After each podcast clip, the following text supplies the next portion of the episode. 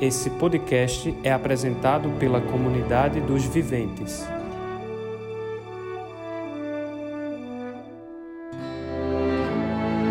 A terceira parte que nós precisamos ter atenção durante a quaresma é a esmola. A igreja nos recomenda estar atentos durante a quaresma à nossa capacidade de fazer partilha. Porque vejam, o primeiro ponto durante a quaresma que nós precisamos ter atenção é a vida interior. A vida interior é a vida do cultivo da intimidade com Deus. Santa Teresa d'Ávila diria: é a vida de amizade com Deus.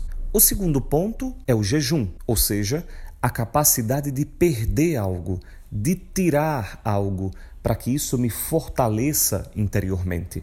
Mas existe um terceiro passo fundamental, que é um desdobramento dos dois primeiros. Quem cultiva vida com Deus e quem perde algo faz com que desabroche, transborde dentro de si uma vida que precisa ser doada para os outros. Isso é muito importante. Se nós olharmos para a vida de Jesus nos evangelhos, nós vamos perceber que a vida de Jesus foi o tempo inteiro cultivo interior com seu Pai e, ao mesmo tempo, um transbordamento de doação para as pessoas. A igreja recomenda que durante a quaresma nós sejamos capazes de ter vida de partilha, de caridade, de solidariedade, de doação. Nós precisamos tirar algo de nós para oferecer a quem não tem. É muito importante que nós estejamos atentos a isso. Nós só podemos dizer que amamos de verdade se nós somos capazes de servir, de dar a outra pessoa. Por isso, olhemos, por exemplo, para o nosso saldo bancário. Será que nós não podemos tirar alguma coisa que nós usaríamos, por exemplo, para jantar fora, para fazer uma viagem, para comprar uma roupa, para ir ao cinema? Será que nós não podemos deixar de lado um desses prazeres para que nós peguemos uma parte desse dinheiro, ou com mais generosidade, o dinheiro todo que nós usaríamos para isso, e dar a uma pessoa, a uma família, a uma instituição que trabalha com pessoas carentes? Será que nós não temos que olhar para Jesus, que, digamos como São Paulo, de tão rico se fez tão pobre por amor a nós?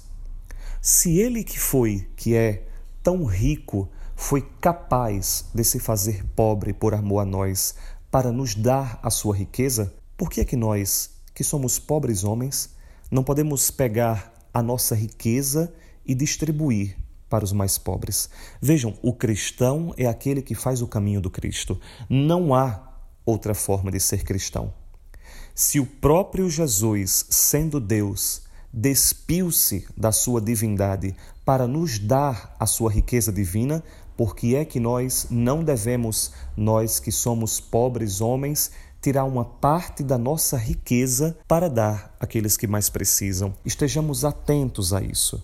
Porque os primeiros cristãos tinham tudo em comum e não haviam necessitados entre eles. Ninguém passava fome, ninguém deixava de ter o que comer, o que vestir e onde morar. Nós somos uma sociedade majoritariamente cristã. Se nós somos cristãos de verdade, não deveria haver entre nós necessitados, não deveria haver entre nós pessoas pedindo comida na rua, não tendo onde dormir, sem ter o que vestir.